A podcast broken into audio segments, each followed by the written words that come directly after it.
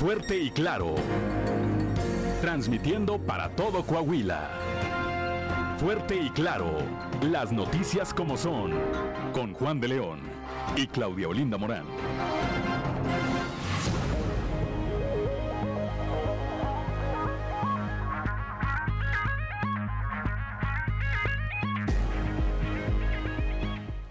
Son las 6 de la mañana, 6 de la mañana con 3 eh, minutos de este lunes 19 de septiembre del 2022. 19 de septiembre, día en que se celebra quienes llevan por nombre José María. José María Fraustro, el alcalde, José María González Lara, Chema González Lara, allá de la Autónoma de Coahuila. Muy buenos días, ya estamos en Fuerte y Claro, este espacio informativo de Grupo Región para todo el territorio del Estado y como todas las mañanas. Saludo a mi compañera Claudia Olinda Morán. Claudia, muy buenos días. Muy buenos días, Juan, y por supuesto, muy buenos días a quienes nos acompañan a través de nuestras diferentes frecuencias de Grupo Región en todo el territorio del Estado, por región 91.3 Saltillo, en la región sureste, por región 91.1, en la región centro, carbonífera, desierto y cinco manantiales, por región 103.5 en la región Laguna y de Durango, por región 91 97.9 en la región norte de Coahuila y sur de Texas y más al norte aún por región 91.5 en la región Acuña, Jiménez y del Río, Texas. Un saludo también a quienes nos siguen a través de las redes sociales por la página de Facebook Región Capital Coahuila. Gracias, Claudelina Morán. 6 de la mañana, 6 de la mañana con 4 minutos.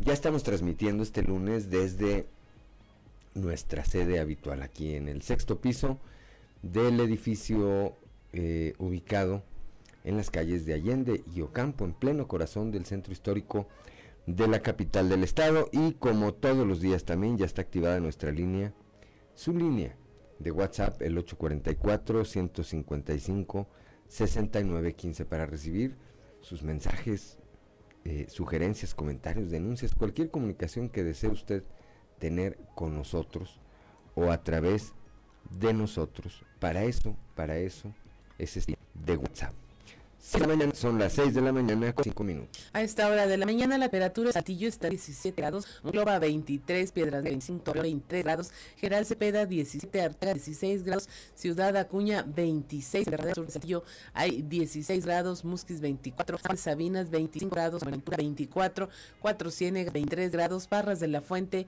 y Ramos Felipe con 18 grados centrados, pero si quiere conocer ahí el pronóstico del tiempo para todas las regiones, vamos con Angélica Acosta pronóstico del tiempo con Angélica Acosta.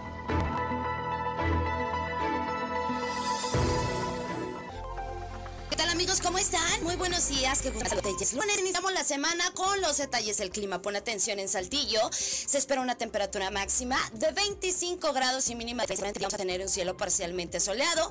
Va a estar agradable por la noche, principalmente claro. La posibilidad de precipitación se incrementa durante el día que por la noche 44%. Saltillo maneja con cuidado. Vámonos hasta Monclova para este lunes. Temperatura muy cálida, 35 grados como máxima, mínima de 21.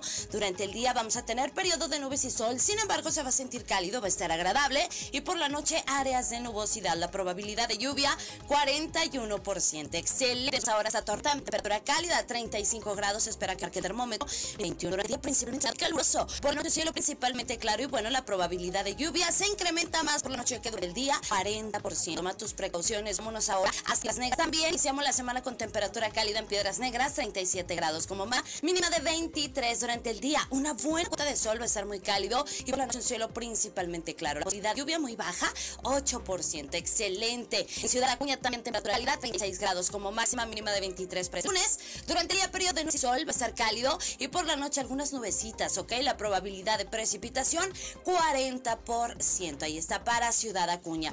En Monterrey, Nuevo León, aquí en la Sultana del Norte, pone atención, se espera también temperatura cálida, 34 grados como máxima, mínima de 21. Durante el día vamos a tener periodo de nubes y sol, sin embargo se va a sentir cálido, va a estar agradable y por la noche un cielo principalmente nublado. La posibilidad de precipitación 42. Mismo la semana con algo de lluvia, toma tus precauciones. Muy buenos días.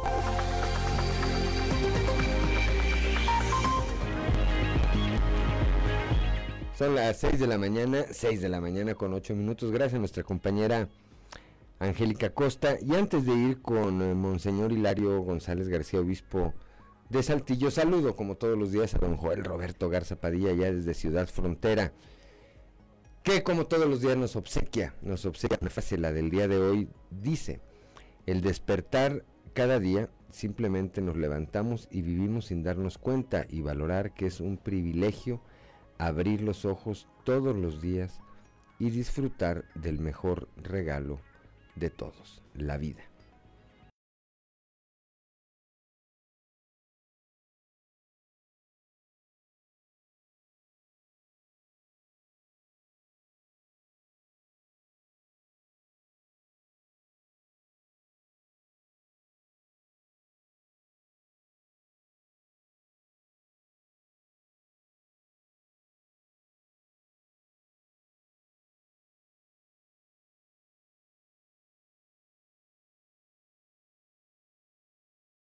Bendecido inicio de semana.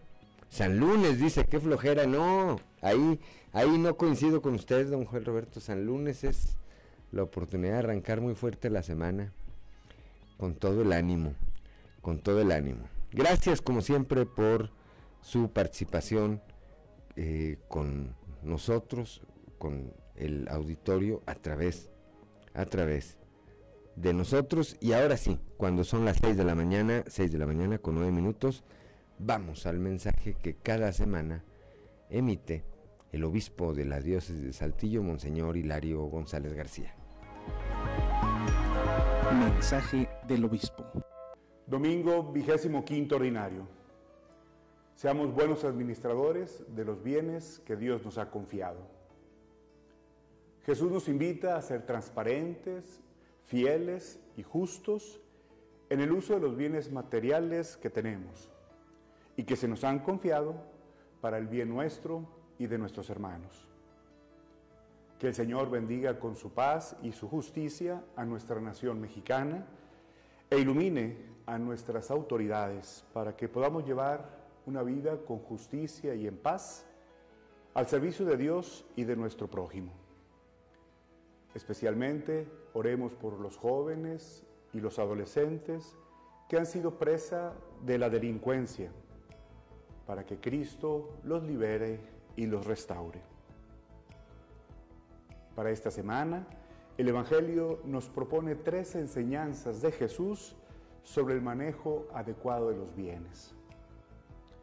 El punto de partida es que los bienes materiales que tenemos son un acto de confianza de Dios para que nosotros los utilicemos para el bien. La primera enseñanza es la transparencia. La parábola del administrador astuto muestra a alguien que utiliza sus habilidades para su bien personal, traicionando la confianza de quien lo ha puesto al frente.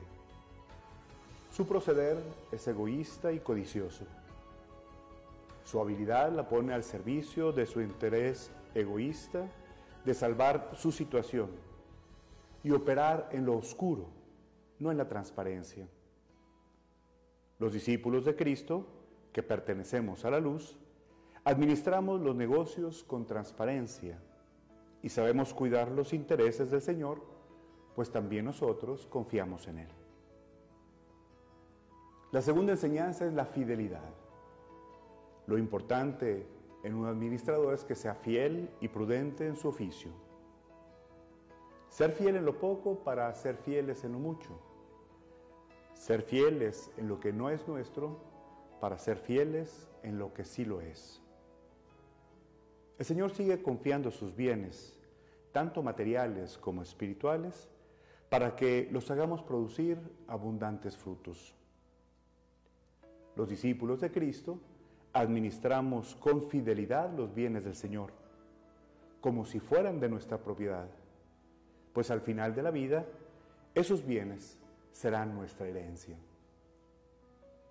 La fidelidad es signo de que estamos agradecidos por la confianza que Dios nos muestra. Por eso no podemos servir a dos amos. No podemos dedicarnos a Dios y al dinero, que puede convertirse en Señor si nos apegamos a los bienes que se nos confían. Quien se dedica al Dios dinero termina siendo fiel a sus exigencias, consagrando sus dones y habilidades a rendirle culto y ponerlo en el centro de su vida. Es el ejemplo de aquellos que buscan acumular bienes para salvarse, aunque se lleven de encuentro a los demás, o que pierden el sentido de su vida cuando pierden su fortuna. La tercera enseñanza es la justicia. Consecuencia de la transparencia y la fidelidad es la justicia en la administración de los bienes. El discípulo de Cristo practica la justicia como Dios quiere. Ayuda a salir adelante al pobre y al desvalido. Promueve el desarrollo de los necesitados. Respeta su dignidad. Al contrario, la persona injusta, como denuncia el profeta Mos, altera las medidas, aumenta los precios, arruina a los demás, desprecia al humilde, es codicioso. Al contrario, la persona injusta, como denuncia el profeta Mos, altera las medidas, aumenta los precios, arruina a los demás, desprecia al humilde, es codicioso y termina despreciando la ley de Dios. Vivamos conforme a las enseñanzas de Jesús. Procuremos ser transparentes en el uso de los bienes materiales fieles a la confianza que Dios deposita en nosotros y justos para hacer llegar las bendiciones de Dios a nuestro prójimo. Que el Señor nos ayude a poner nuestras habilidades al servicio del bien común, de la paz y de la justicia en nuestras comunidades. Y así edifiquemos el reino de Dios en nuestro país. Bendiciones para todos.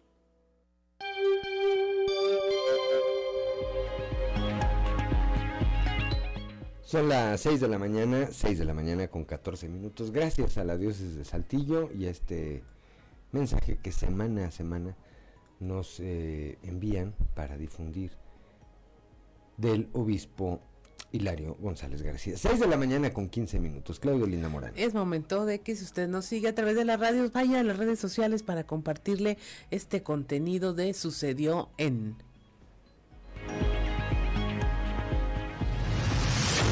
Esto es Sucedió en los tres videos más virales del momento.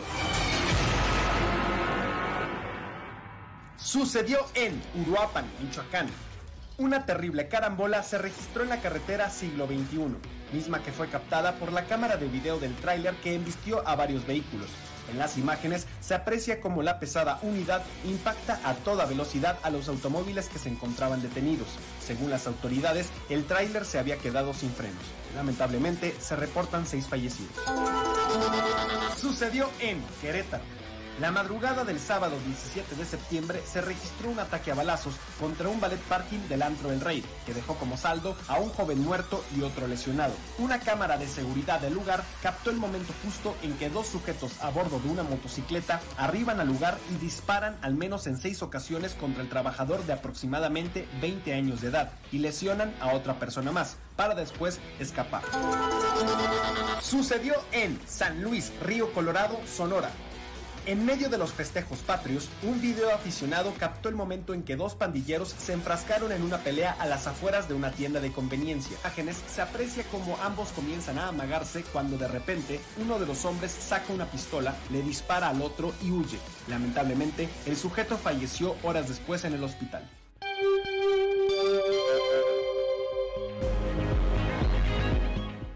Son las 6 de la mañana, 6 de la mañana con 16 minutos, vamos directamente a la información. Eh, empezamos esta mañana con mi compañero Néstor González, que platicó con Gabriela de León Farías, aún presidenta del Instituto Electoral de Coahuila, quien le da a conocer que esta institución tardaría al menos dos meses en investigar las denuncias que se han llevado ante esa instancia por actos anticipados de campaña. Néstor González, muy buenos días. Compañeros de Fuerte y Claro, muy buenos días. Me da mucho gusto saludarlos en esta mañana de lunes, ya inicio de semana, para comentarles que la presidenta del Instituto Electoral de Coahuila, Gabriela de León Farías, señaló que le llevará a la Comisión de Quejas y Denuncias de dicho instituto analizar y tomar una resolución respecto a la queja presentada por miembros del PAN en el Estado con respecto a supuestos actos de campaña anticipados realizados por integrantes de Morena. Vamos a escuchar lo que nos dijo Gabriela de León Farías, presidenta del Instituto Electoral de Coahuila. Bueno, es que eh, la, ley determina que es eh, una serie de, actos que se dan previos a, que inicien las campañas electorales. Y precisamente también la Sala Superior del Tribunal Electoral del Poder Judicial de la Federación ya, ya ha determinado cuáles son las características. En primer lugar, pues que hay un llamamiento explícito al voto o un llamamiento explícito a no votar por un determinado partido candidato y también bueno pues que, se haga eh, dentro eh, en el inicio ya pues del, proceso electoral eh, ordinario entonces esos todos esos elementos son los que están evaluando los este, los quienes integran la, Comisión de Quejas y Denuncias para determinar lo que corresponde. Normalmente, ¿cuánto tiempo tarda en la revisión hasta su conclusión este tipo de denuncias? Unos dos meses aproximadamente. Bueno, pues a unas semanas de que concluya su presidencia, de León Farías señaló que la ley es muy clara en señalar cuáles son los considerados actos de campaña mismos que serán tomados en cuenta para la resolución que habrá de tomar el instituto. Volvemos con ustedes. Muy buenos días. Son las 3 de la mañana con 19 minutos ya en la región norte. Ah, nos pide Ricardo que podemos este hablar más de este tema en donde Gabriela de León, bueno, va a no ya no va a tener tiempo ella de solucionar estas quejas, básicamente es lo que nos Ya no le va a tocar, ella sale el de 3 o 4 de noviembre, según nos decía Rodrigo Paredes, quien será el nuevo presidente, si recuerdas. Sí entonces ya no le va a tocar a ella llevar a, término este, estos procesos y será eh, Paredes quien eh, siga adelante con estas situaciones que se antojan complejas porque pues prácticamente todo el mundo está haciendo ya su campaña desde ahorita. Claro, además mira, hay una cosa muy importante que aquí nos aclaran. Nos dicen, el IEC nada más junta datos. El que resolverá si hay sanción o no es el tribunal local, no el instituto electoral de Coahuila. Y para eso falta, así se oye el mensaje. Pero bueno, bueno, pues habrá que buscar, habrá que buscar a la gente del tribunal. Son las 6 de la mañana y gracias como siempre, gracias como siempre a nuestro amigo que nos quiere venir de colaborador. El usted le mandé un mensaje y hizo como que no lo vio. Este, 6 de la mañana con 20 minutos. Estamos Estamos en Fuerte y Claro. Una pausa y regresamos. Linda Morán que escuchábamos. Escuchamos Country con Alan Jackson, la canción Good Time, Buen Tiempo. Y en efecto, para su video ahí se alcanza a escuchar, eh, intentaron romper un récord formando, hazte cuenta, la rayita, pero en country americano. En country americano. Sí. Bueno, pues está, amaneció muy country hoy Ricardo Guzmán. se ha ido al rodeo el fin de semana. Muy campirano. ¿Fuiste al rodeo? ¿No fuiste tú? No, pasé. Sí, yo también pasé. Todos pasamos. No, pero estuvo muy, estuvo muy padre, una gran asistencia, creo que se cumplieron las expectativas y, eso nos da el, eh, uno de los mejores parámetros, me parece, Claudio Auditorio, es de que aquí en Coahuila los ciudadanos podemos asistir a espectáculos que las calles son de los ciudadanos, no de los delincuentes. Y creo que ese es un buen indicador.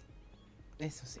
Más allá de la asistencia final, que no sé si la dieron o no a conocer, y de las expectativas en términos de derrama económica y demás, el ver a la gente, el ver que la gente podemos salir a las calles, pues ya, ahí está el mejor el mejor indicador. Son las 6 de la mañana, 6 de la mañana con 27 minutos. Vamos ahora con Norma Ramírez hasta Piedras Negras. El obispo de la diócesis eh, de Piedras Negras, Monseñor Alonso Gerardo Garza Treviño, señala que las parroquias no han sido ajenas a las extorsiones telefónicas. Norma Ramírez, muy buenos días.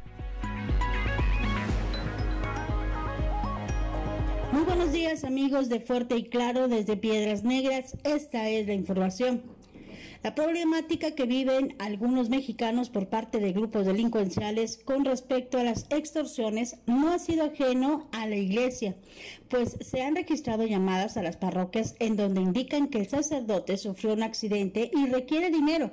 Afirmó así el obispo de la diócesis de Piedras Negras, Monseñor Alonso Gerardo Garza Treviño.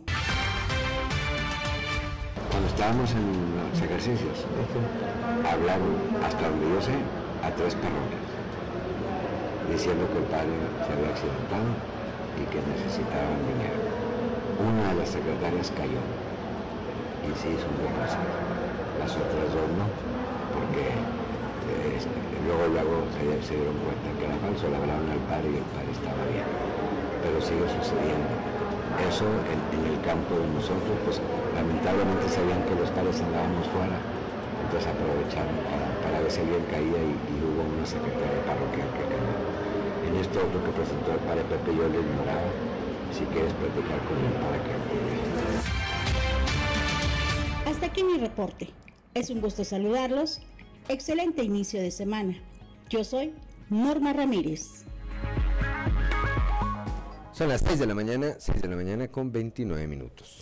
También, eh, bueno, allá en la región carbonífera van a ser en realidad 5 millones de toneladas de tierra las que se van a remover para el rescate de eh, los restos de los mineros atrapados en el pozo de carbón de Agujita. La información con Moisés Santiago. Muy buenos días Juan y Claudia, a todo nuestro amable auditorio que nos escucha en todo Coahuila. En la información que tenemos para el día de hoy, se removerán 5 millones de toneladas de tierra como parte de los trabajos en el pozo de carbón de Agujita para el rescate de los restos de los mineros, indicó la CFE a través de un comunicado donde se informó que iniciaron las labores en donde se removerá esta cantidad de tierra, lo que es equivalente a llenar tres veces el Estadio Azteca. Según lo estimado, será de 6 a 11 meses el tiempo en que tarden de rescatar los restos de los 10 mineros. Se indicó que las labores seguirán a cargo de la Coordinadora Nacional de Protección Civil, Laura Velázquez Alzúa, quien continuará en contacto con las familias de los 10 mineros del Pocito de Carbón en Agujita. Y como se había comentado, se reiteró que la Comisión Federal de Electricidad se mantiene al frente de la operación del Tajo a cielo abierto para realizar el rescate de los cuerpos. Dentro del comunicado se menciona que los trabajos se realizan con apoyo de tractores topadores, camiones articulados y cargadores frontales, excavadoras y otros equipos de perforación. Pero debido a lo complicado del terreno se vio la necesidad de utilizar explosivos para el tajo en zonas específicas esperando que se pueda contar con un mayor avance para conseguir el objetivo final. Desde la región carbonífera, su amigo y servidor Moisés Santiago. Esperemos que tengan un excelente inicio de semana. Son las 6 de la mañana, gracias a Moisés Santiago Hernández, son las 6 de la mañana con 31 minutos. Nos escribe don Francisco Zarco y dice, es verdad, somos muy afortunados, hay muchas personas que no tuvieron nuestro privilegio de despertar, dar gracias y disfrutar de la vida. Felicidades Claudia, Olinda Morán y Juan de León. Felicidades también para usted, don Francisco Zarco, y gracias de verdad por su comentario y pues sí, mucha razón nos en, eh, enteramos, nos encontramos todos los días con eh, cuestiones verdaderamente trágicas. Ayer estaban compartiendo una publicación, ahorita la voy a buscar para compartir los datos. Una persona eh, que participó en un accidente allá en San Luis Potosí, me parece, traía una credencial de lector del municipio de Ramos y en ese estaba, pues, quedó muy mal herida, en una mujer y había cinco personas más que habían perdido la vida. Así es la vida de efímera y de rápida y de sorprendente. Son las 6 de la mañana, 6 de la mañana con 32 minutos. Vamos rápidamente a la portada del día de hoy de nuestro periódico Capital, que en su nota principal pues destaca esta información de la que ya nos hablaba Néstor González. En dos meses el IEC estará en condiciones de tener pues eh, expedientes listos y demás con respecto a estas denuncias por actos anticipados de campaña, denuncias que interpuso que interpusieron eh, miembros del Partido de Acción Nacional en contra de miembros de Morena. Eh, como parte de la Jornada Nacional de Oración por la Paz, las celebraciones eucarísticas celebraron sus intenciones para pedir por los jóvenes que son reclutados por el crimen organizado. Esto lo dio a conocer el obispo de la diócesis de Saltillo, Monseñor Hilario González García. Dice el eh, presidente de la Oficina de Convenciones y Visitantes aquí en la región sureste que el progreso de esta parte del estado demanda una mejor industria hotelera. Todo este crecimiento que habrá en la eh, merced de la industria automotriz, pues demanda que haya capacidad eh, hotelera y que ésta sea de calidad. Más adelante estaremos ampliando esta información, así como esta declaración de Federico Fernández Montañez, quien es comisario de Seguridad Pública aquí en Saltillo y quien señala que la comisión a su cargo sí está atendiendo estas eh, peleas que se registran en al exterior, al exterior de las escuelas.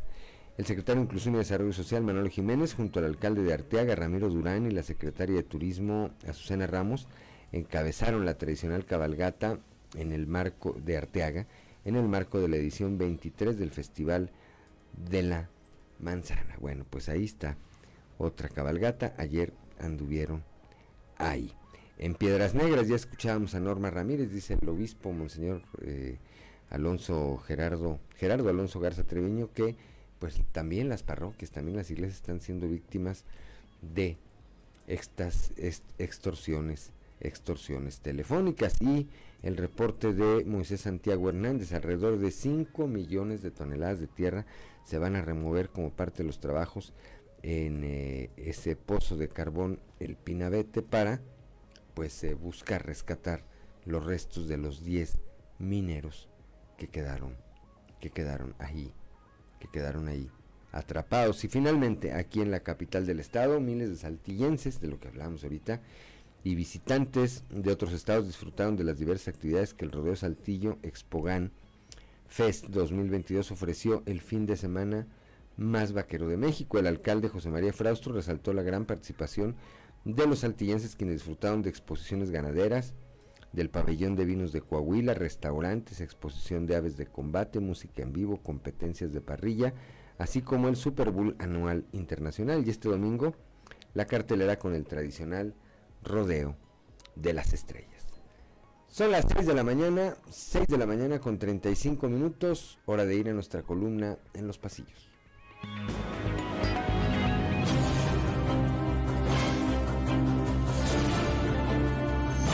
Y en el cartón de hoy, advertencia, que nos muestra a un enorme dedo muy bien vestido que trae a una marioneta que se llama encuestadora, a la cual le está diciendo, y no quiero ni un error de dedo.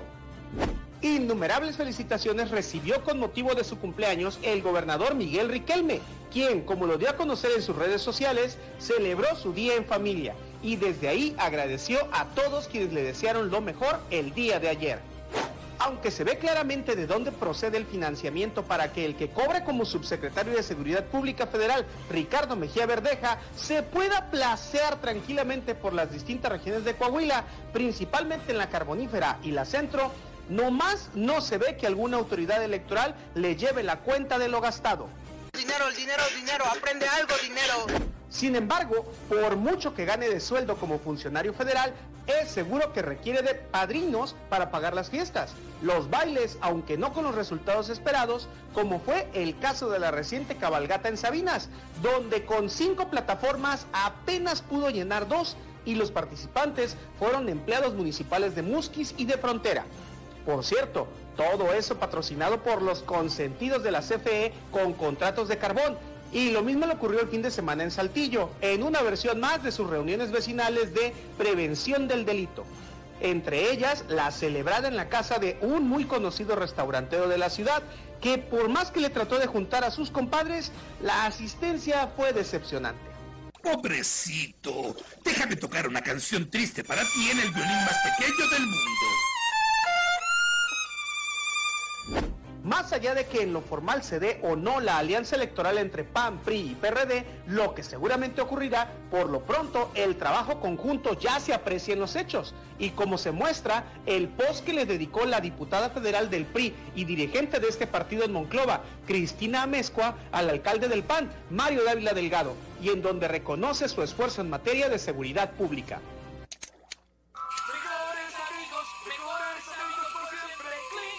El anillo de la amistad. Fin de semana de nombramientos en el PRI de Rigo Fuentes, que agregó a su cartera en el CDE a don Carlos Robles Lostanau como coordinador de delegados y como coordinador de comisarios a José Antonio Gutiérrez Rodríguez.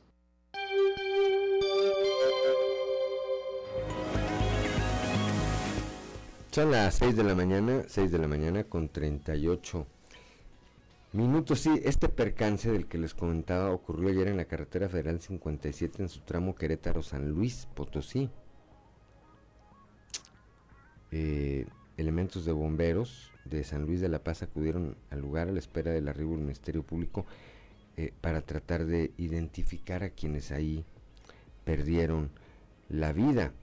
Se difundió la fotografía de una credencial de lector perteneciente a una de las pasajeras de nombre María Isabel Díaz Vázquez con domicilio en Parajes de los Pinos, en el municipio de Ramos Arispe.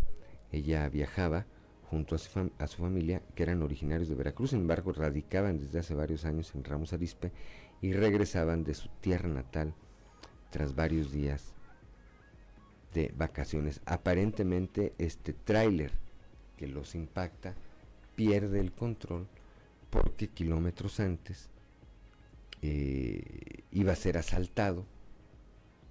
Eso lo obliga a aumentar la velocidad para intentar huir y después ya no pudo controlar, controlar su unidad. Lamentable, lamentable. Por supuesto, son las 6 de la mañana, 6 de la mañana con 40 minutos. Una pausa y regresamos.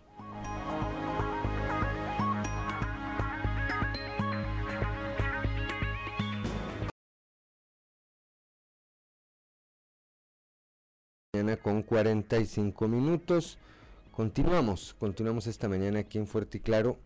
Y esta mañana también le aprecio a la diputada local por el PAN Mayra Valdés nos tome esta comunicación para pues eh, platicar sobre diversos aspectos. Además me da, en lo particular me da mucho gusto saludarla, tenía mucho que no platicaba con ella.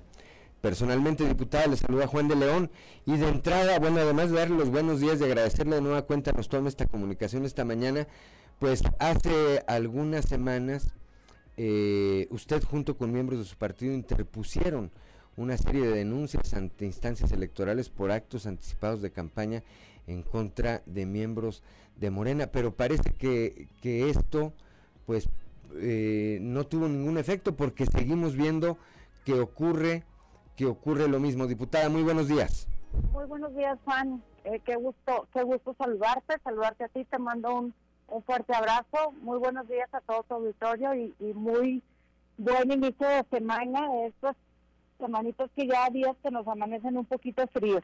Y pues como lo mencionas, efectivamente hace un par de semanas se interpuso una denuncia principalmente contra un precandidato de Morena, Ricardo Mejía Verdeja, por estos anticipados de campaña.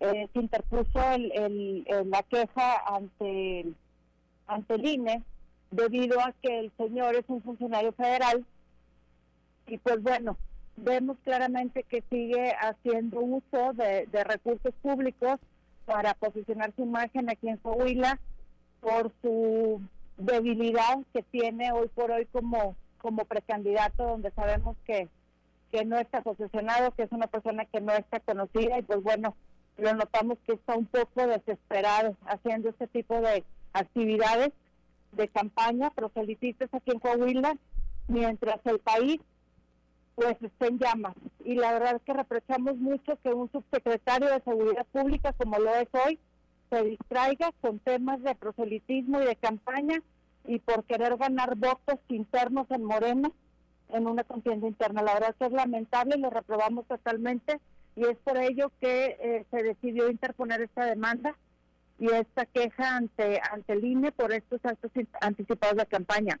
Y como lo mencionas, pues bueno, eh, anteriormente manejaba otro tipo de, espectaculares, hoy ya cambió las lonas, ya cambió el discurso, ya cambió los mensajes, pero sigue haciendo y cometiendo actos anticipados de campaña, ¿verdad? Es que es un delito electoral que pues se le debe de castigar, de castigar y nosotros exigimos al INE, ¿verdad?, que actúe conforme a derecho.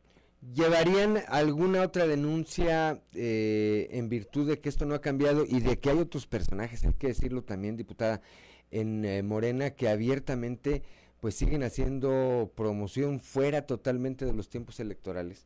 Claro, pues mira, esa misma desesperación que trae Morena de, de sentirse abajo en las encuestas los obliga a actuar de esta manera cometiendo estos delitos electorales de actos anticipados de campaña como como lo es también en el caso de del precandidato Luis Fernando Salazar que pues bueno ante esta desesperación que al parecer no no es el elegido verdad del, del presidente pues está desesperado este promocionando su imagen con volantes con volanteos con avión. Imagínate lo costoso que representa esto con perifoneos con espectaculares o carteleras que cambien diferentes puntos de la ciudad sin que tengan un permiso ante el municipio de la colocación de estas carteleras y que en días pasados cuando había lluvia y había unas fuertes corrientes de aire, pues bueno, esto se le cayeron y esto puede provocar un accidente, sobre todo aquí en la carretera de Ramos Arizpe y Saltillo.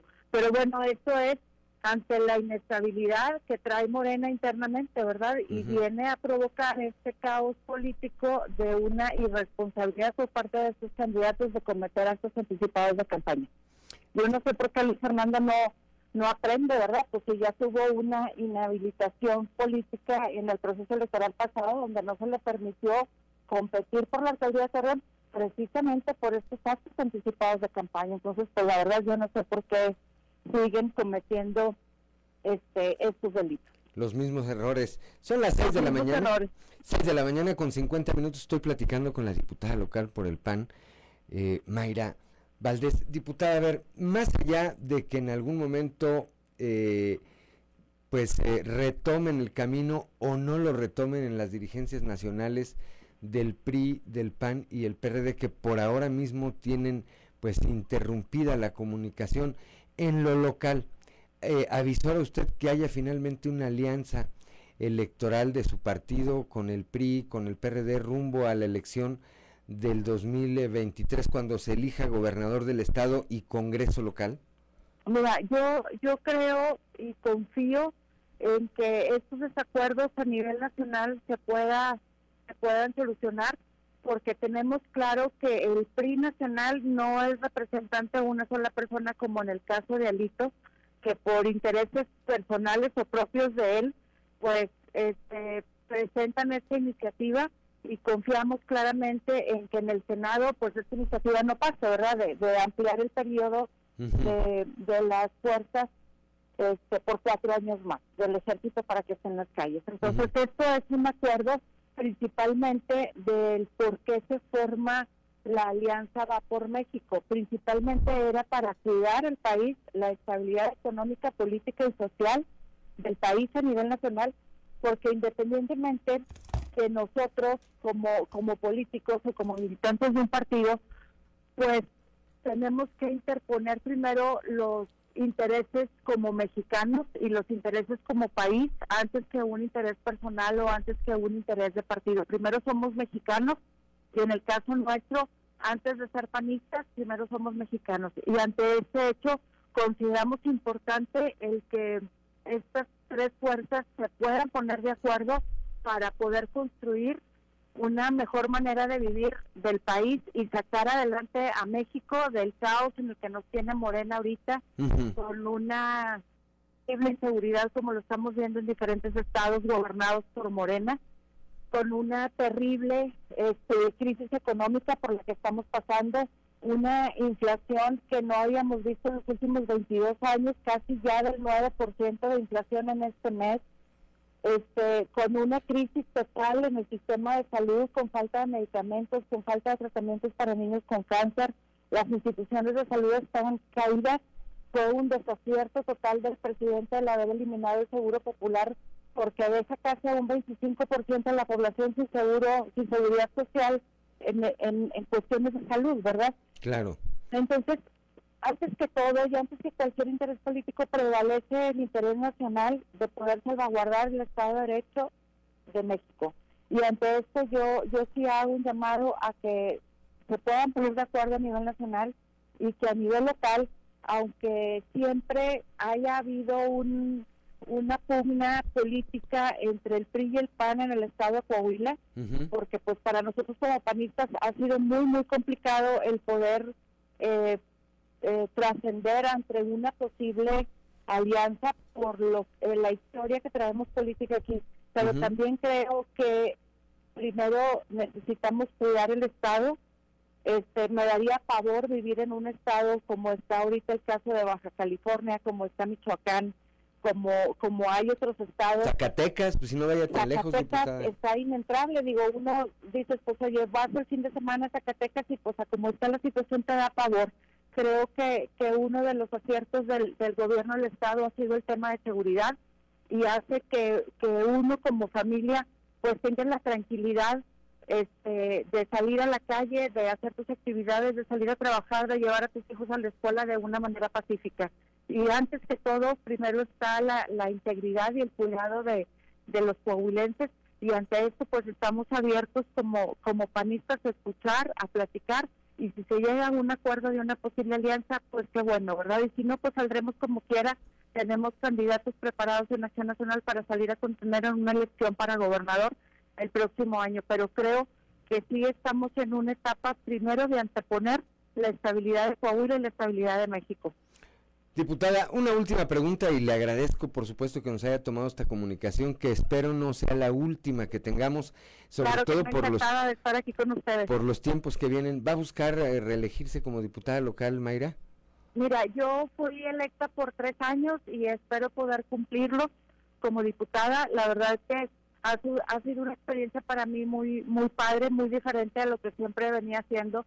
Normalmente eh, pues mi área había sido en, lo que era campañas políticas, campañas publicitarias, posicionamiento de imagen de candidatos y ahora que, se me da la oportunidad después de 10 años que estuve ahí en una suplencia de, Jesús Ramírez, que, pide licencia él para contender, me fui como tres meses de diputada federal, pero la verdad es que he disfrutado mucho este, este año y medio que he estado al frente de, de la diputación, hemos trabajado intensamente, hemos propuesto muchas iniciativas muy, muy padre, este, que, que es para el bien de todos los coahuilenses en el tema de salud principalmente, en los temas educativos, en el tema de la mujer principalmente, con temas de salud, del cáncer de, de mama, la reconstrucción mamaria para las mujeres que padecen cáncer, un chorro, un chorro de, de, cosas que hemos estado trabajando y la verdad me he sentido muy satisfecha. Entonces me encantaría poder cumplir eh, los tres años como diputada, pero bueno, pues tampoco no, no quiero descartar cualquier posibilidad y yo estaré ahí para cuando el partido me necesite en cualquier otro lugar, ya sea públicamente o sea un trabajo interno dentro del partido, como siempre lo he venido haciendo en los últimos diez años. Si la militancia se encapricha, diputada, pues ¿qué va a hacer usted al respecto? Verdad, yo ¿Eh? pues a donde me diga mi partido que que tengamos que estar, créeme lo que, que ahí estaré, estaremos trabajando desde cualquier trinchera y no necesariamente siempre desde un puesto público, sino también al interno del, del PAN. Le agradezco como siempre este, su apertura para platicar y, le reitero que no sea la última vez, seguramente lo haremos muchas veces en el futuro. Estamos aquí a tus órdenes, Juan, cuando se necesite. Muchísimas gracias, les envío un, un, abrazo muy muy fuerte, con muchas ganas de saludarlos en lo, en lo personal y pues bueno, un, un feliz inicio de semana para, para todos los coahuilenses que nos están escuchando. Igualmente. Gracias, diputada. Muy buenos días. Hasta luego. Muy buenos días. Estamos a tus órdenes, Juan. Gracias, igualmente. Igual. 6 de la mañana con 57 minutos. Una pausa, una pausa y regresamos.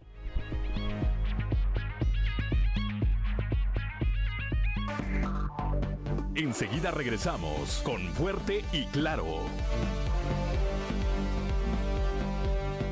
Son las 7 de la mañana, 7 de la mañana con un minuto. Saludamos de nueva cuenta quienes nos escuchan a través de las diferentes frecuencias de Grupo Región en todo el territorio del estado. Y como todos los lunes a esta hora, le aprecio mucho esta comunicación a nuestro amigo Rubén Aguilar Valenzuela. Rubén, muy buenos días, feliz inicio de semana.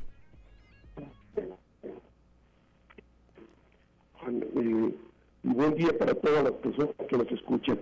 Eh, hace dos meses el presidente de la República anunció eh, en unas mañaneras que el 16 de septiembre iba a fijar su posición ante la actitud injerencista del gobierno de Estados Unidos por su eh, manera de entender, según él, el, el TECMEC en razón a la materia eléctrica. Y por siete semanas mantuvo una actitud eh, muy crítica, eh, antidiplomática, eh, frente al gobierno de Estados Unidos. Llegó a decir que el presidente Biden no entendía el, el, el TECMEC, habían explicado de qué se trataba.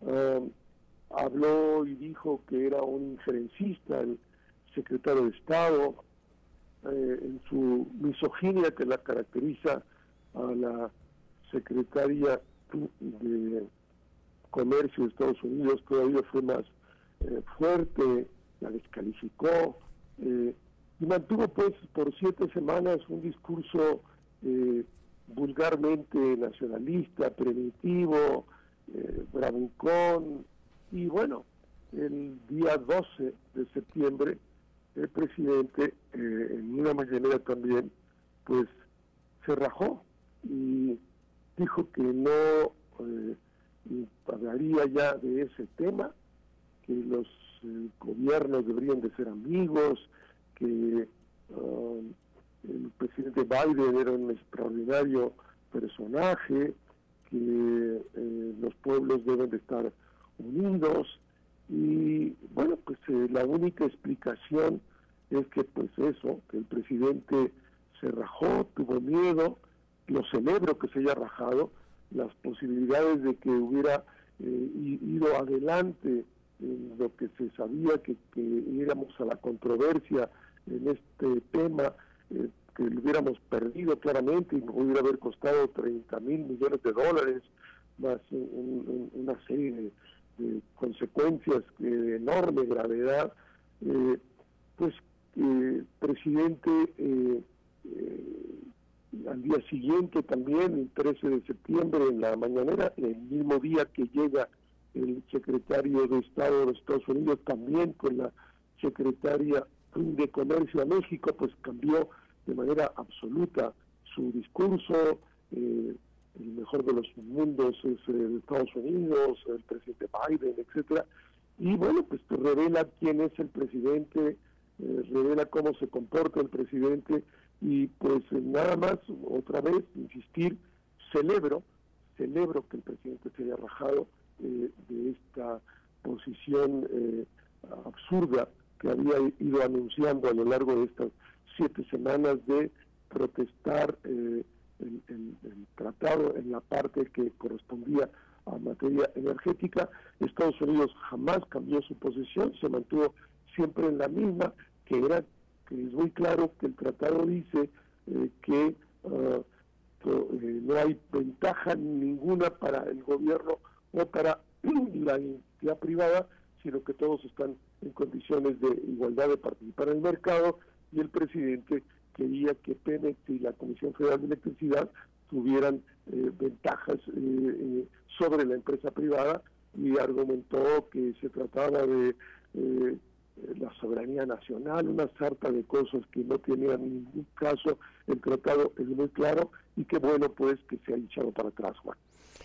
Aquí lo interesante y que leo en tu eh, artículo, eh, Rubén, que pueden encontrar en la edición digital del periódico Capital, así como en las redes sociales de Grupo Región, es qué llevó al presidente, qué llevó al presidente, como lo apuntas, a rajarse. Eh, se dio cuenta alguien, alguien le dijo o el eh, propio gobierno norteamericano por alguna vía le hizo ver pues que no tenía salida, que iba un pleito que evidentemente eh, iba a perder con un muy alto costo, no, solo, eh, no solamente en, los términos que ya, no, que, ya nos mencionabas, lo que le podría costar al país económicamente, a los sectores productivos, sino a su propia, a su propia imagen, Rubén.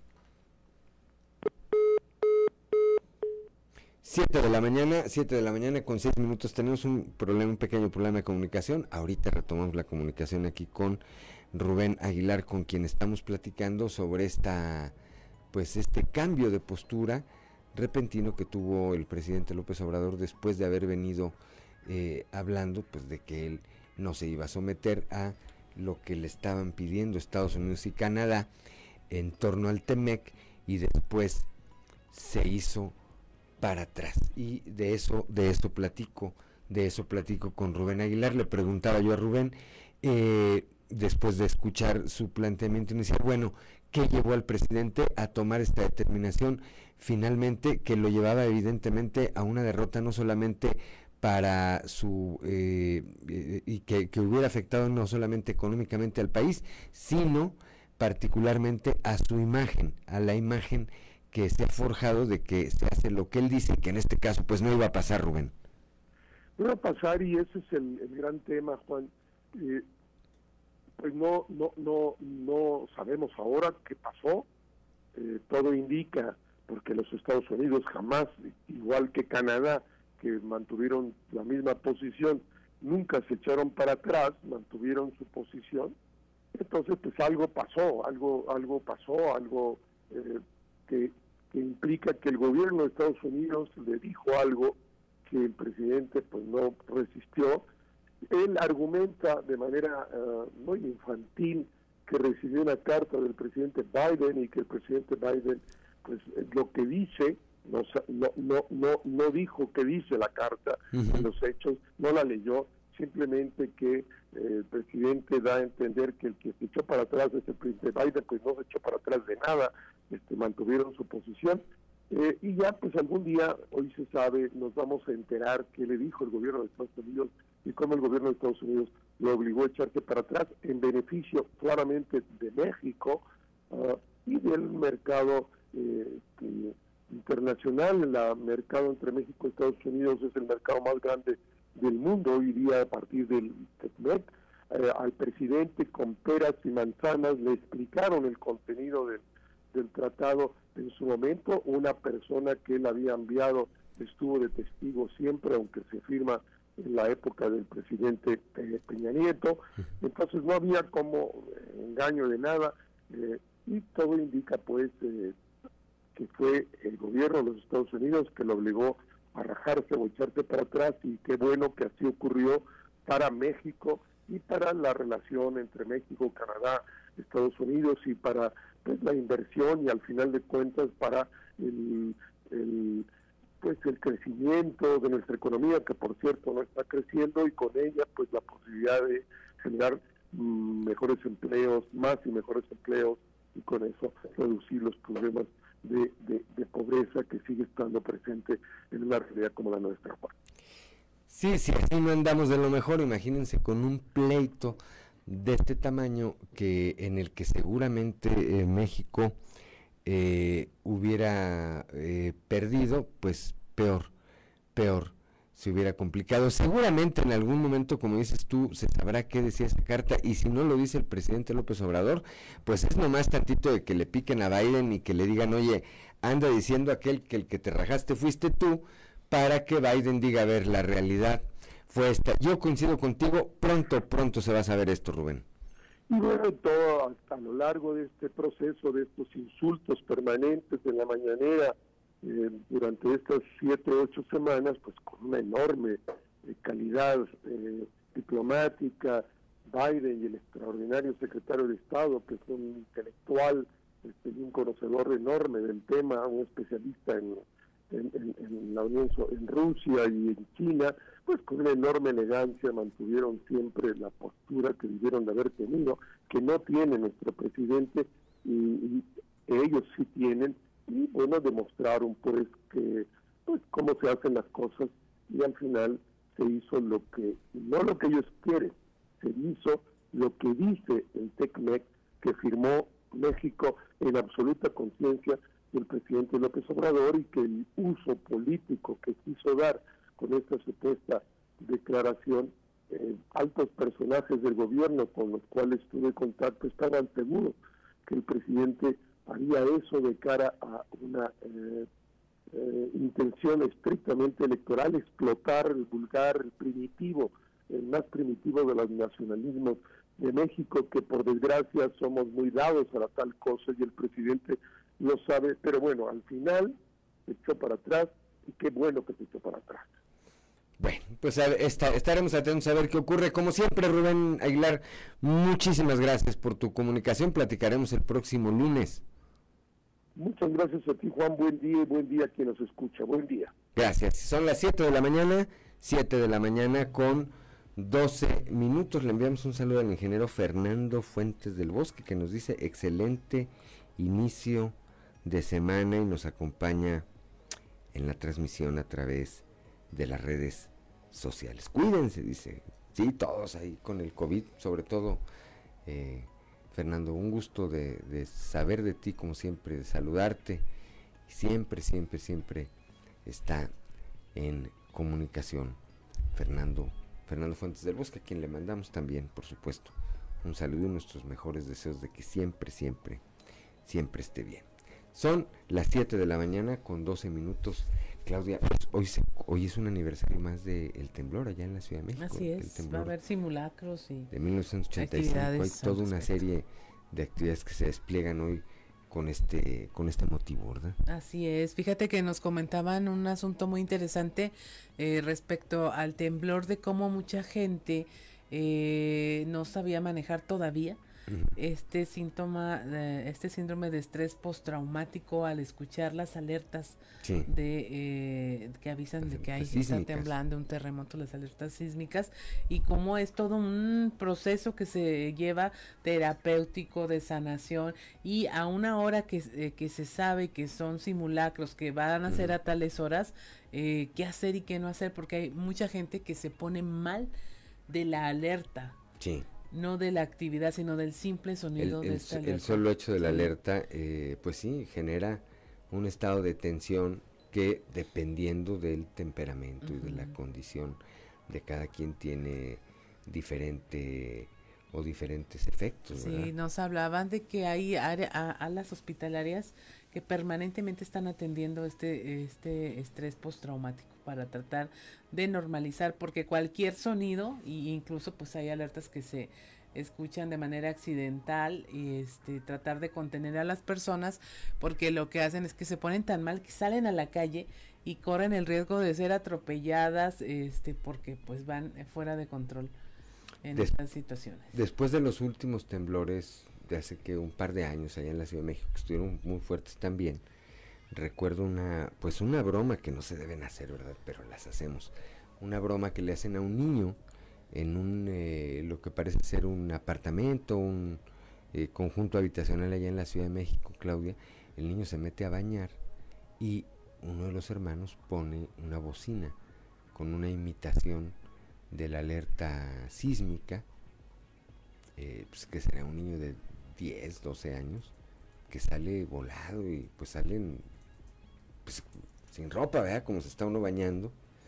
Y cuando sale, pues están eh, sus eh, familiares, sus hermanos ahí, no sé, y se ríen. Se ríen de él, sobre todo cuando, él se da cuenta, pues que, se trataba de una, de una broma. Pero bueno, a ese nivel, a ese nivel eh, llega la atención que hoy le ponemos a señales eh, como estas. A estas alertas, pues que sí, eh, sirven evidentemente para eh, salvar vidas, para prevenirnos, para tomar las precauciones o las previsiones necesarias en caso de un fenómeno natural como son los sismos, los temblores, los terremotos y demás, Claudia. Así es. Y bueno, estamos tratando de eh, comunicarnos en este momento con Noé Ruiz eh, para hablar de este tema de eh, la vacuna a la viruela del mono. En otras partes del país, pues la comunidad LGBT más está tratando de conseguir que ya se aplique esta vacuna porque en un momento se hablaba de que eran parte de la población vulnerable, luego se dijo no, nos están aquí revictimizando por este asunto, pero finalmente ya eh, científicamente pues está comprobando que son de la, de la población más afectada. Y ya tenemos en la línea a Noé Ruiz para eh, charlar de este tema precisamente y que nos explique de qué se trata porque también van a, van a interponer ahí un asunto jurídico para tener acceso a esta vacuna. Muy buenos días, Noé. Hola, ¿qué tal? Muy buen día, Claudia. Pues sí, efectivamente, como, como bien lo dices, al principio se decía que éramos un sector vulnerable y luego pues que no era únicamente a quien estaba eh, atacando este virus, sino que era la ciudadanía en general, pero luego también se dice que este es un, uno de los sectores de mayor riesgo. Entonces, a partir de esto y derivado de las acciones que se hicieron en, en el mes pasado en una conferencia que hubo en Ciudad de México, eh, que fue con organizaciones de México, América Latina y el Caribe, se habló de interponer un recurso de amparo en México para la exigencia de esta vacuna, y no solamente en México, sino en, Latinoamérica y el Caribe en general, para la exigencia de los gobiernos sobre la compra de, esta vacuna, que no solamente afecta a nuestra población, sino a la población en general, pero sí hay que hacer como esta presión por medio de amparos a nivel nacional para que eh, desde la Secretaría de Salud a nivel federal pues volteen a ver y vean la importancia de la compra. Sí, de la adquisición ya de estas vacunas. ¿Cómo navegar, Noé, entre no estar señalando a un grupo como eh, de mayor riesgo, portador, como es que esto me suena mucho a cuando inició el VIH, este, que se señaló a una comunidad, pero también pues tomar en cuenta que si hay una, un riesgo mayor, pues que se tiene que atender. ¿Cómo navegar entre estos dos factores para no estar eh, señalando, eh, discriminando y que se vuelva un tema de, pues sí, más de discriminación que de atención oportuna para las, la comunidad que o la población que está teniendo un riesgo mayor? Sí, mira, nosotros también hablábamos de lo mismo, porque sería revictimizarnos y decir, Ah, pues es que son el, la, la enfermedad sería únicamente y exclusivamente para hombres gays, que así se ha manejado. Sí. Entonces decíamos, pues vamos a volver a caer en el, en el problema de la pandemia del VIH cuando únicamente atacaba a la población de hombres que tenían sexo con otros hombres. Entonces, el buscarle cómo poderlo encajar sin revictimizar y sin esta cuestión de discriminación, pues ha sido algo muy difícil porque compañeros a nivel nacional dicen, pues somos una población de riesgo, pero no solamente nosotros, o sea, la sociedad en general es una población de riesgo porque el contagio no es a través de relaciones sexuales, sino es a, través del contacto. Sí. Todo mundo tenemos contacto con todo mundo, entonces sí hablábamos de esa de, de esa cuestión, pero también hablábamos de que sí desde sectores claves o poblacionales no levantamos la voz, el gobierno no va a hacer caso. Entonces lo que lo que se pretendía hacer o lo que se pretende hacer es que eh, a partir de estos sectores el gobierno federal voltee a ver y diga, ah, ok, pero no solamente voy a comprar para ustedes, o sea, tengo que comprar para toda la ciudadanía. Es como un juego psicológico que te ve algo así en el, en el sentido de decir, y por qué tú sí y la sociedad no, o por qué este sector sí y los demás no. Entonces, si es una enfermedad que está atacando a todo el mundo, pues hay que proteger a todo el mundo, que sería lo ideal del pensamiento de la Secretaría de Salud. Pero pues ya lo vivimos con, con, con la pandemia del COVID-19, que, que la lógica no era el salvar vidas, sino el ver cómo eh, los hospitales quedaban limpios de, de, personas. Así es. Ahí tenemos que buscarle y cómo hacer como este juego, digo, es, como, como engañar al, hijo para que al final de cuentas haga lo que el padre quiere, pero pues es, lo que estamos ahí tratando de hacer. Entonces, pues el meter el recurso de amparo es como para activar esta alerta y que más ciudadanas y ciudadanos lo puedan ir implementando. Así es. Hoy 10.30 en el Poder Judicial de la Federación se estará solicitando este amparo como parte de las estrategias para atender la viruela sísmica en todo el país. Pues muchas gracias, Noé, por habernos tomado la, la llamada. Seguiremos el curso de esta petición y pues es un tema de salud que a final de cuentas así es para todos y a todos nos debe interesar. Sí, pues muchísimas gracias por el espacio y pues seguiremos eh, platicando conforme vaya avanzando la acción de amparo a nivel nacional. Así es, muchas gracias, Noé, que tengas un excelente inicio de semana. Igualmente, Claudia, y a todo el auditorio, muchísimas gracias. 7 de la mañana con 22 minutos, estamos en Fuerte y Claro, regresamos. Son las 7 de la mañana, 7 de la mañana con 25 minutos. Como todos los días, desde la capital del acero, allá desde la región centro, nuestro amigo y compañero periodista Antonio Zamora Toño, muy buenos días. Buenos días, Juan. Buenos días a las personas que nos sintonizan a esa hora. ¿Te acuerdas de Lucy López Saucedo, Juan? No. Bueno, ella hace tres años, un año menos, un año más, eh, buscó la reelección en el, en el SCLAC, en el Sindicato de Trabajadores de la Universidad Autónoma de Coahuila y luego tuvo ahí un rechazo de, la gente. Pues bueno, este, pese a ese rechazo, empezó a movilizarse. ¿Por qué? Pues porque pretende no cuenta ser secretaria general. A finales de octubre habrá elecciones y ella anduvo acá en la región centro, Monclova, para ser precisos, eh, buscando pues a delegadas, delegados de, su periodo cuando, cuando ella fue secretaria general. Cabe recordar que, que López Saucedo salió por la puerta de atrás hace precisamente tres años porque hizo todo lo que pudo para reelegirse y los miembros del SWAT no le permitieron hacerlo. Fíjate que eh, estuvo, se entrevistó con, con varias personas, pudimos averiguar que con con Rogelio Alfonso Hernández Villarreal, de la coordinación de la unidad, a Víctor Javier Martínez Cruz y Margarita García Rodríguez, estos dos pertenecientes al sindicato.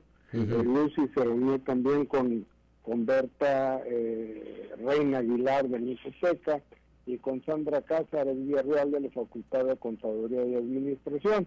Aquí entre nos, Juan, podemos adelantar que eh, Víctor, Margarita y Berta, es decir, los dos sindicalistas, entre comillas, y la la Infoteca, le dijeron que la apoyaban, pero el resto eh, pues no le creyó ni tantito, y es que la, el dirigente del STUAC es muy así, quién, quién sabe cómo, ¿no? Entonces, eh, pues Lucy López, eh, aquí el otro tema interesante, Juan, eso de, Lucy, es que ella vino y, le preguntaron estos trabajadores que quienes eh, la apoyaban a nivel a nivel a nivel estatal en la, universidad. Y ella mencionó en reiteradas ocasiones o cada vez que le hicieron esa pregunta que, que Armando Plata el ex titular de la Auditoría Superior del Estado de Coahuila pero yo no sé si Armando Plata tenga injerencia en la universidad, Juan, esa es mi duda, para que ande diciendo a ella que, que, que Armando, pues que Armando lo está apoyando, ¿no? Entonces yo creo que vamos a ver, a tratar de averiguar, a ver qué tanto pinta Armando en este tema de, de la del cambio del sindicato de la Universidad Autónoma de Pues mira, en el ánimo de ganar una elección, lo hemos visto y lo vemos todos los días, Toño, particularmente nosotros como comunicadores, pues eh, yo, no sé si esté bien o, esté mal, pero se vale de todo, pues ahora sí que... Eh, pues sí, tú puedes decir y, seguramente no será la única o el único que dirá, no, pues a mí me apoya hasta el Papa, ¿me entiendes? si de eso se trata. Lo interesante, como dices tú, será ver si efectivamente hay una eh, intervención de Armando Plata, que yo no veo qué injerencia podría tener eh, en la Autónoma de Coahuila, o pues si alguien está utilizando su nombre, como es muy común, repito, en, una campaña. En una campaña. dando clases Armando ahí en la universidad. Fíjate que desconozco, desconozco, Toño, eso podría ser interés. Sí, pero pues dar clases, ¿qué influencia te da? Te da una influencia cuando eres el rector, cuando eres el secretario general, el tesorero, el coordinador de una unidad, ¿verdad? Pero pues por dar clases. Pues a lo mejor por decir que, que Armando pues este, tiene la capacidad de movilizar, no sé, algo, algo.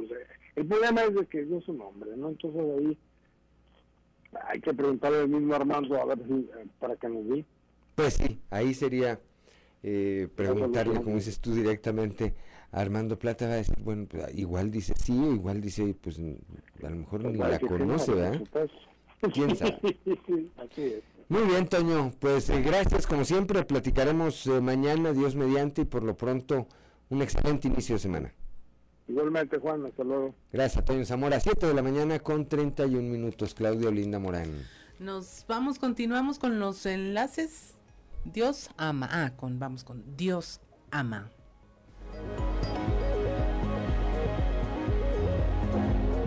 Diócesis de Saltillo. Presbítero Josué García. Dios ama. El Padre Nuestro decimos, venga a nosotros tu reino. Y resulta que el reino de Dios tiene que ser objeto de experiencia, es decir, tiene que verse palpable en actitudes, tiene que verse un cambio. De lo contrario, estamos hablando de un discurso bonito.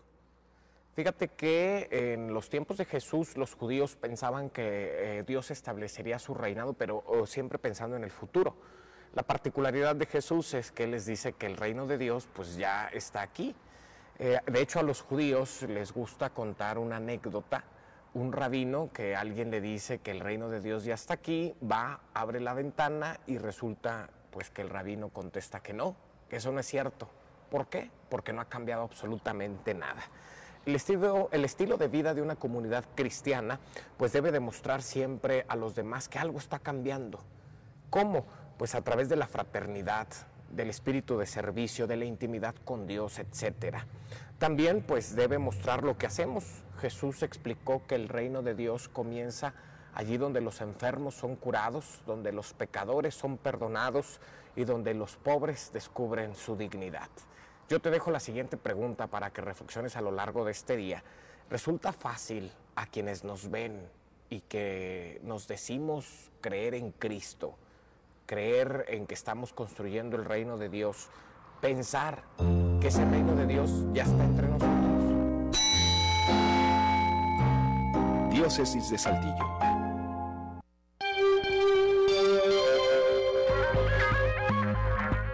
Son las 7 de la mañana, 7 de la mañana con 33 minutos. Gracias, como siempre, al padre Josué García.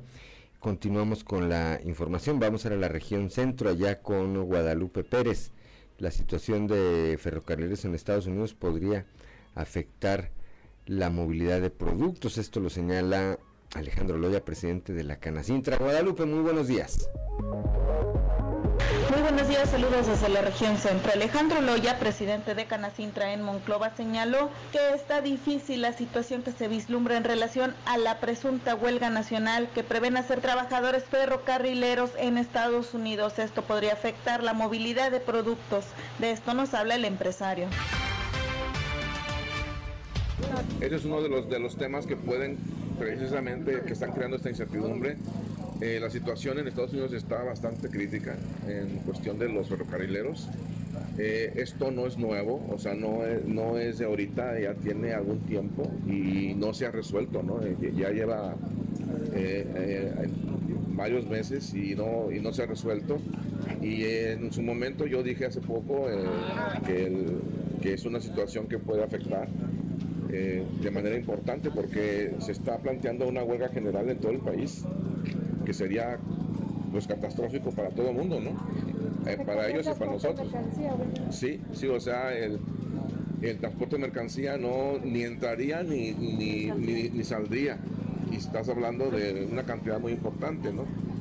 Hay mercancía que se puede transportar en camión, sí, pero hay mercancía que no, como los carros de ferrocarril. Entonces, esperemos que lleguen a un acuerdo, eh, aunque, repito, la situación no está fácil.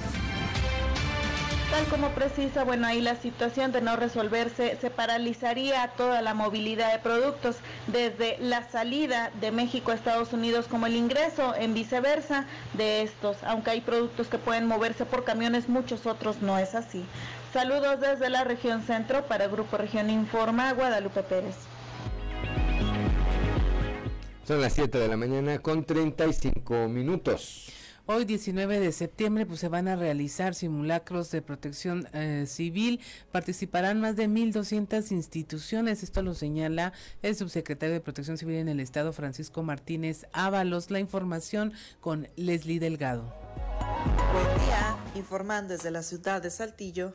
Este lunes poco más de 1.200 instituciones y alrededor de 9.000 personas participarán en los simulacros simultáneos que se realizan en el marco del Día Nacional de la Protección Civil. Al respecto, el subsecretario de Protección Civil en el Estado, Francisco Martínez Ábalos, refirió que esta actividad se lleva a cabo en situaciones de hipótesis como incendios, rescate de personas o evacuaciones, con el fin de concientizar y preparar a la población para que sepan qué hacer en una situación de riesgo. A continuación, escucharemos la información. ya hace muchos años eh, se viene celebrando el Día Nacional de la Protección Civil y Coahuila participa de manera muy importante. Eh, se realizarán el día 19 de septiembre eh, simulacros de manera simultánea en todo el país y Coahuila participa año con año con simulacros en escuelas, en instituciones, en empresas privadas y bueno, eh, cada vez es mayor la cultura en materia de protección civil en nuestro estado. Ustedes han visto que, ha habido este, diferentes situaciones como son las inundaciones y como son eh, otros fenómenos perturbadores eh, que prácticamente han sido atendidos muy rápido, tanto por la población como por las corporaciones del Sistema Estatal de Protección Civil. Entonces este 19 de septiembre Coahuila nuevamente está presente en la conmemoración de este día. Agradezco la intervención y deseo que tengan un excelente día. Son las 7 de la mañana con 37 minutos. Vamos a la comarca lagunera ya con nuestro compañero Víctor Barrón. Bajo control la plaga de moscas en la laguna. Víctor, muy buenos días. Hola, muy buen día amigos de Grupo Región. En temas de la comarca lagunera, a consecuencia de la humedad que dejaron las recientes lluvias en la comarca lagunera se dio el regreso de un molesto visitante como es la plaga de moscas, situación que en el municipio de Torreón fue puesta bajo control por medio de acciones de fumigación, según nos explicó el director de salud Mario Galván Cermeño, a quien vamos a escuchar. Bueno, las medidas ya se tomaron desde hace tiempo, eh, previendo esa situación de, fumigación en parques, en espacios cerrados de, de, como el de la Perla, edificios públicos donde se da asistencia o una atención directa a la ciudadanía. Y, evitamos también, eh, pues hay escuelas a las que se acude, en los panteones, en, esos espacios estamos por regresar a los panteones para, para fumigar, para fumigar el bosque urbano. Es la forma de controlar buscamos evitar que eh, no se presenten casos de dengue, que no se presenten tantas molestias por la por, la presencia de los insectos. Sí, todo esto, digo, es, eso, la humedad y todo, eh, eh, pues favorece mucho el desarrollo del árbol de, insectos. Donde se para una mosca deposita, trata de depositar larvas aparte de alimentarse. Entonces, pues invitamos a, las personas que pues hagan, coloquen mosquiteros, que, que, tengan a bien también fumigar el interior de sus hogares. Esto es todo en la información. Desde La Laguna reportó Víctor Barrón. Un saludo a todo Coahuila. Son las 7 de la mañana con 39 minutos. La Secretaría de Turismo eh, tiene como expectativa superar este año una recaudación de 5 mil millones de pesos. La información con nuestro compañero Raúl Rocha. ¿Qué tal compañeros? Buenos días. Información para el día de hoy. La expectativa que tiene la Secretaría de Turismo en derrama económica por los eventos hasta el término de este año es de 5 mil millones de pesos, dijo su titular Susana Ramos. Que sí, esperemos que sí, superemos. Nosotros traemos pues una expectativa alrededor de 5 mil millones de pesos a finalizar el año. Pero habrá que ver porque, bueno, pues eh, la verdad es que los eventos que hemos tenido todos han sido muy exitosos y luego esperábamos de repente en X evento 500 personas y llegaron 700 o 1000 personas y llegaron 1500. Entonces hemos tenido una excelente respuesta de la gente. Creo que hay confianza en Coahuila para la realización de eventos de talla nacional e internacional. Tienen eventos muy importantes todavía como el concurso mundial de Bruselas que se va a llevar a cabo en Parras, que es un evento en donde pues vienen líderes de opinión, eh, internacionales, vienen además especialistas eh, en, la materia, eh, en turismo enológico, en enología. Y bueno, pues esto pues nos ayuda precisamente a seguir posicionando a Coahuila como, como un destino de turismo enológico. Esta es la información para el día de hoy. Buen día. Son las 7 de la mañana, 7 de la mañana con 41 minutos. Una pausa, una pausa y regresamos.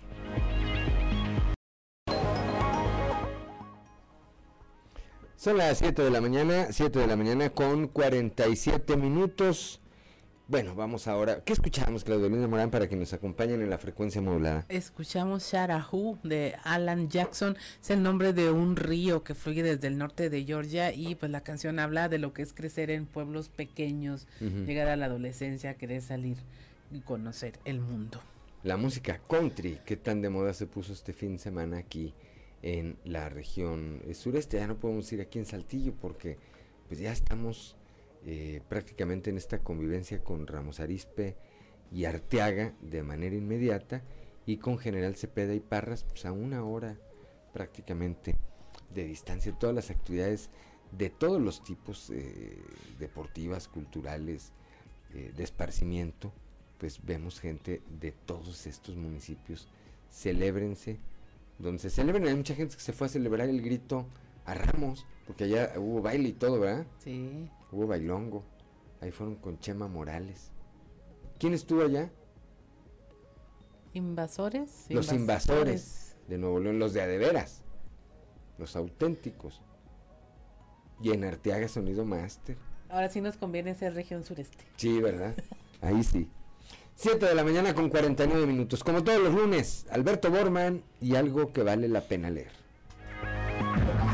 Algo que vale la pena leer con Alberto Bortman. Excelente jornada, estimado amigo Juan de León, amigo Radio Escuchas. Mil gracias por su sintonía. Dice Ignacio Allende que, sin importar el tamaño de la ciudad o pueblo en donde nacen los hombres o las mujeres, ellos son finalmente del tamaño de su obra, del tamaño de su voluntad de engrandecer y enriquecer a sus hermanos. Y dice bien el sociólogo y escritor mexicano José Luis Trueba Lara en el argumento creativo de su obra Hidalgo la otra historia 2021 editorial Océano, que esta novela aspira a lograr un par de cosas, recuperar las palabras de Ignacio Allende y volver a mirar a don Miguel Hidalgo desde la perspectiva de algunos libros del siglo XIX. De ahí que esta narración permite acercarnos mucho más al cura de Dolores de carne y hueso, que a la figura mitificada apenas hace poco más de 100 años durante el porfiriato, cuando se le concedió el título de Padre de la Patria. La voz narradora de esta novela corresponde a Ignacio Allende, figura siempre opacada por el brillo histórico acreditado a don Miguel, que desde la antesala de su muerte confiesa la parte histórica que le tocó vivir al lado del caudillo independentista. En un tono crudo y de franco despecho, Allende retrata a un cura bribón concepto descubierto en los documentos y declaraciones correspondientes al juicio de Allende, que asumió literalmente a capa y espada su papel en la guerra sin ningún sentimiento de culpa. Un dato interesante es que para llegar a considerar el carácter disímbolo de esta figura particular de Hidalgo, el autor no solo se valió de su imaginación, sino que realizó un arduo trabajo de investigación durante 11 años, revisando una considerable cantidad de documentos de la época. Fray Servando Teresa de Mier, Carlos María Bustamante, Lorenzo Zavala, José María Luis Mora y Lucas Alamán, entre algunos otros, que retrataron a un hidalgo muy distinto al que conocemos actualmente. Un hidalgo con un encono contra la iglesia por su excomunión, ambicioso y ególatra, elementos que sirven al autor para generar una narrativa atrapante entre la ficción la fidelidad histórica en escenas como la conspiración de Querétaro, la lóndiga de Granaditas, el escape al norte y el fusilamiento del cura en Chihuahua, entre muchas otras. Una lectura por demás recomendable. Hablamos de la genial obra Hidalgo, la otra historia, 2021, editorial Océano de José Luis Trueba Lara. Amigos lectores, mil gracias por su atención. Nos escuchamos de nueva cuenta la próxima ocasión cuando tengamos lista la recomendación de algo que vale la pena leer. Excelente semana les desea su amigo Alberto Borman. Y recuerden que en estos tiempos de monopolio digital y tecnológico, leer un libro es hacer revolución.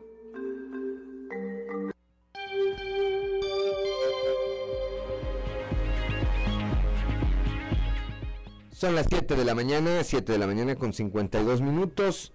Vamos ahora con Noé Santoyo al mundo de los deportes.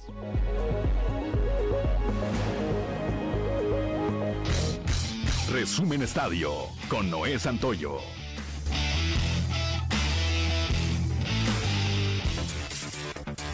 Harold Preciado y Javier Correa le dieron a Santos Laguna el triunfo dos goles por cero ante Juárez, resultado que significa el boleto directo a la liguilla, y donde además inmortalizó a Oribe Peralta en la plaza del aficionado una revelación de su estatua y un palco con su nombre. Preciado anotó desde los 11 pasos y Correa aprovechó un rechace del arquero para mandar el balón a las redes. Sin embargo, la actitud del argentino de no festejar el gol y encarar a los aficionados provocó que se llevara los abucheos. Seguramente este día la directiva y cuerpo técnico darán a conocer su postura ante acontecimientos, pues bastaron minutos para que a través de las redes sociales los seguidores de Santos Laguna pidieran un castigo para el jugador por su conducta. Después de los resultados que arrojó la jornada 15, las Águilas del la América son líderes con 35 puntos, seguidos de los Rayados del Monterrey con 34. El tercero le pertenece a Pachuca con 31 unidades. La cuarta posición es de Santos Laguna con 30, Tigres posee 27, Toluca 24, Chivas 22 y el octavo sitio León con 20 21. El boxeador mexicano Saúl Canelo Álvarez venció el pasado sábado por decisión unánime al kazajo Gennady Golovkin y se mantuvo como el rey de los supermedianos en una de las peleas más esperadas del año, pero que no cumplió con las expectativas. Y a eso se ha unido la opinión de especialistas y aficionados al deporte de los puños. Álvarez se impuso por tarjetas de 116-112, 115-113, 115 y 113 ante un rival que comenzó lento y solo pudo mostrar su clase en los asaltos finales. Saúl llegó a 58 victorias, 39 por nocaut, con dos derrotas y dos empates, y conservó los cuatro cinturones de las 168 libras. Golovkin sufrió su segundo revés, las dos contra el mexicano, con 42 triunfos, 37 antes del límite. Canelo ha sido cuestionado por no aceptar una pelea contra un mexicano, que pudiera ser David Benavides, pues argumentó que él representa a México y que no hay nadie mejor en el país, por lo que descarta ese tipo de contiendas. Leones de Yucatán lleva la Serie del Rey a un tercer y definitivo juego tras vencer seis carreras por dos a Sultanes de Monterrey. Será la cuarta ocasión en que los últimos cinco certámenes de la Liga Mexicana que el campeón se definirá en un séptimo juego. Hoy a las 19.30 horas, tiempo del centro de México, se disputará el séptimo y definitivo. Los lanzadores anunciados son Anderson Álvarez por Leones y Joander Méndez por Sultanes. Aaron Judge continuó este domingo su triunfal año con los Yankees de Nueva York y sumó dos nuevos jonrones en el triunfo de la novena de Nueva York en su visita a los cerveceros de Milwaukee, con lo que ya lleva 59 vuelas cercas en esta temporada. Líder en este apartado de las grandes ligas, Judge se encuentra a solo dos jonrones de igualar el récord de vuelas cercas en una temporada en la Liga Americana, una marca que tiene Roger Maris con 61 en 1961. Aaron Jones corrió para 132 yardas y un touchdown, además de atrapar un pase de Aaron Rodgers para que los empacadores de Green Bay doblegaran el día de ayer 27 a 10 a los Osos de Chicago. El día de hoy continúa la actividad de la semana 2 de la NFL con dos encuentros, las Águilas enfrentando a los Vikingos y los Bills a los Titanes. Resumen Estadio con Noé Santoyo.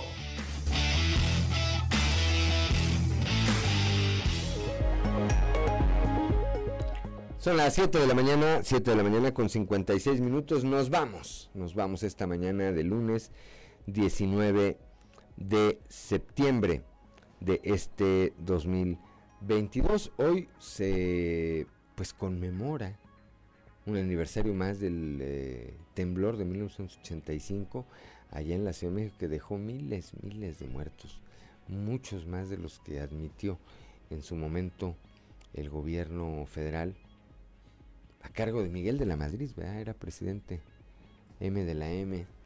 Bueno, pues eh, habrá simulacros, que es el Día Nacional del Simulacro. Eh, habrá simulacros en eh, diversos sectores, en empresas, en dependencias públicas, seguramente, en las escuelas. Entonces, esté atento, esté en la conciencia de que hay simulacros y no se vaya a ir en la finta de que otra cosa esté pasando. Pásela bien, lo esperamos el día de mañana a partir de las 6 y hasta las 8 de la mañana aquí en Fuerte y Claro, un espacio informativo de Grupo Región bajo la dirección general